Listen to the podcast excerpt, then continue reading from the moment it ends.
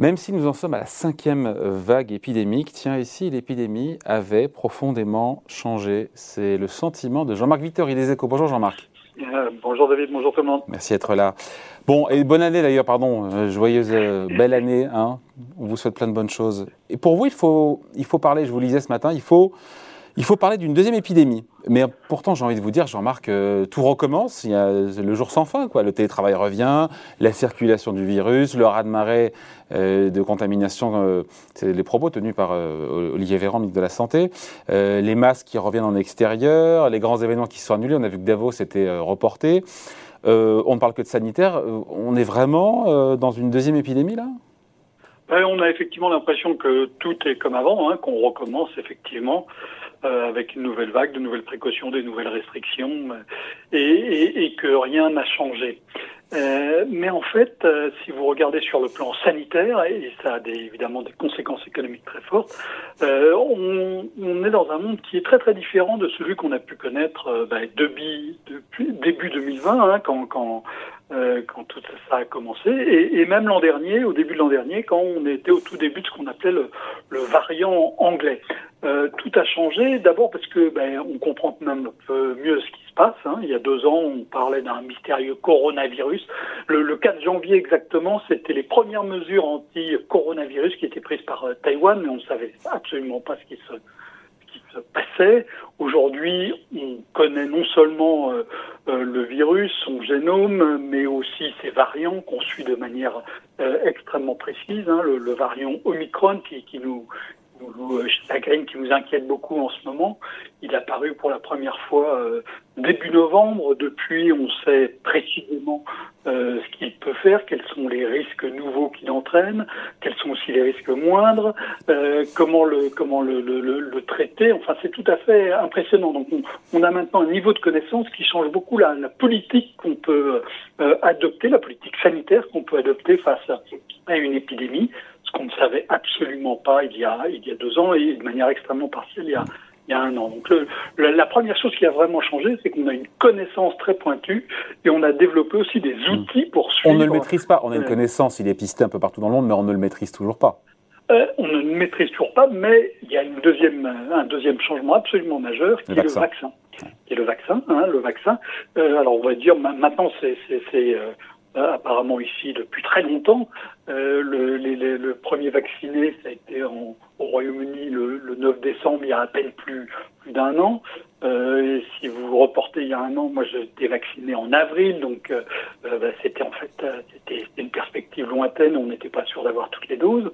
La donne a radicalement changé là-dessus. En France, on a 90% de la population en âge de vacciner jusqu'au changement des règles qui est, qui, qui est euh, euh, vacciné, une proportion importante à sa troisième dose. On sait que cette troisième dose protège au moins à court terme notamment contre, contre les effets graves, et c'est les effets graves qui avaient amené les, le gouvernement à prendre des mesures extrêmement sévères, allant jusqu'au confinement. Donc euh, le, le, vaccin, lui aussi, change radicalement la donne. Sans que ce soit l'âme absolue non plus, parce qu'il n'est pas efficace à 100%. Hein. Non, non, il n'est pas efficace à 100%, et ça, ça a toujours été dit. Les gens avaient du mal à comprendre, ils ont encore du mal à comprendre. D'ailleurs, on dit on est vacciné, euh, mais, mais, on est vacciné, donc on est protégé. Le, le gouvernement, d'ailleurs, a, a, accrédité cette thèse, hein, en disant tous vaccinés, tous protégés. Non, ce n'est pas vrai qui est vrai, c'est que quand on est vacciné, on a beaucoup moins un vaccin qui est efficace à 90%, ça veut dire qu'il est inefficace à 10%. Ah oui. Il y a 10% des, ben oui. Ça veut dire qu'il y a 10% des gens qui sont qui ne sont pas protégés même vaccinés. Euh, euh, mais, tout de même, euh, s'ils sont vaccinés, ils ont beaucoup moins de risques de faire les cas graves. Et c'est les cas graves qui ont provoqué l'engorgement des hôpitaux et donc les mesures de confinement. Donc c'est un point absolument clé qui a complètement changé par rapport à il y a un ou deux ans. Ce qui change aussi la donne, c'est que manifestement, apparemment, Omicron provoque trois fois moins souvent euh, de formes graves de la maladie que, euh, que le variant Delta. C'est ça aussi qui change. Voilà, ça, c'est le, ça, hein. le, ça, c'est le troisième changement, effectivement. Euh, on a eu d'abord le, ce qu'on appelle maintenant le variant Alpha, puis le variant euh, Delta qu'on a appelé au début le variant anglais. Et puis maintenant le, variant Omicron. Et le variant Omicron, il présente apparemment, d'après ce qu'on sait aujourd'hui, mais le, savoir commence à solidifier là-dessus, euh, présente deux caractéristiques. Premièrement, il est, euh, plus contagieux, beaucoup plus contagieux.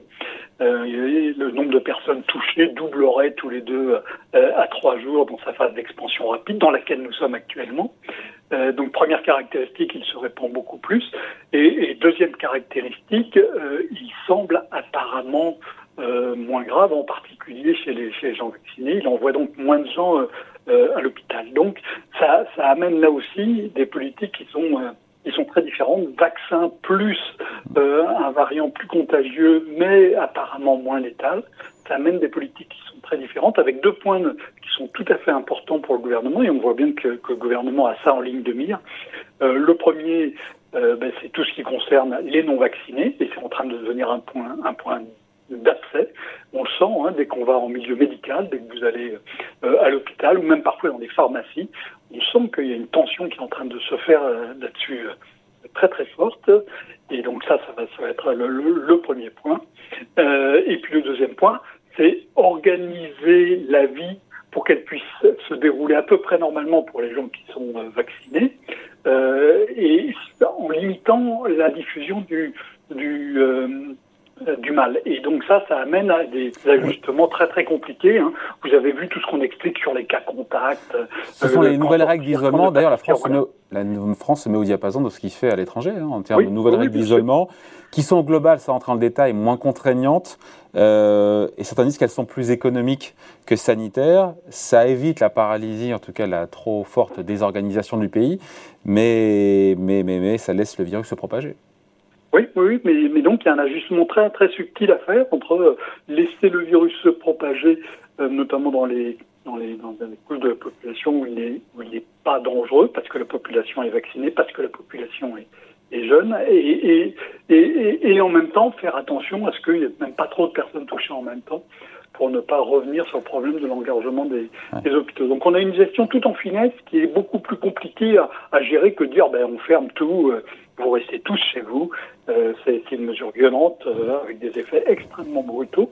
Là, on a un système qui est beaucoup plus compliqué. On voit bien que le gouvernement, pendant, pendant les prochaines semaines, hein, le pic apparemment de l'épidémie, d'après ce que nous disent les modèles actuellement, il faut être resté évidemment très prudent, serait dans, dans deux semaines. Et, donc, on va voir des ajustements au fur et à mesure. Je ne sais pas si ça va revenir sur les, sur les lieux fermés où on est euh, nombreux. Hein, donc ça, euh, les, les, cinémas, les restaurants où on est nombreux et démasqués.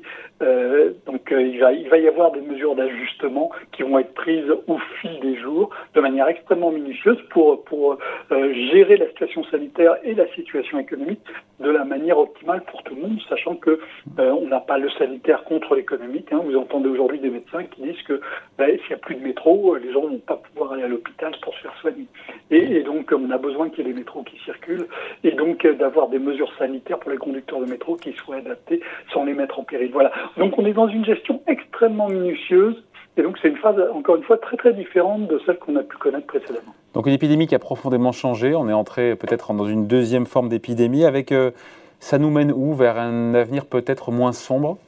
Ben, a priori, Parce qu'il y aura oui, encore d'autres variants, on le sait bien, a priori, Alors, plus ou moins dangereux, priori, on ne sait pas. Alors on peut, non, il est assez facile d'imaginer encore des, des, des avenirs dystopiques, hein, avec euh, un nouveau variant qui nous arrive de Colombie, euh, ou du Cambodge ou d'un autre pays où la, vaccination est beaucoup moins développée et où il y a des personnes immunodéprimées qui, pourraient euh, laisser euh, abriter euh, des, virus qui, muteraient et, qui ensuite gagneraient d'autres parties de la population, d'autres parties du monde. Donc ça, c'est un scénario à fait possible. On peut aussi euh, se retrouver dans des situations où il faut euh, se faire vacciner tous les deux mois, où il faut vacciner toute la population tous les deux mois, euh, ce qui serait évidemment un peu, un peu compliqué à organiser. On peut imaginer des avenirs dystopiques, mais on peut aussi, enfin, enfin peut-être voir une, voie de sortie un peu plus solide que celle qu'on a cru voir il y a un an ou il y a 18 mois et avec à la fois le vaccin, une population aussi immunisée par un variant qui est, qui est moins mortel et qui permettrait aux, aux organismes humains de résister euh, à, à d'autres variants. Souhaitons-le en ce début d'année. Merci beaucoup. En voilà. Merci. Point de vue signé Jean-Marc Vittori éditorialiste aux échos. Merci Jean-Marc, salut. Au revoir.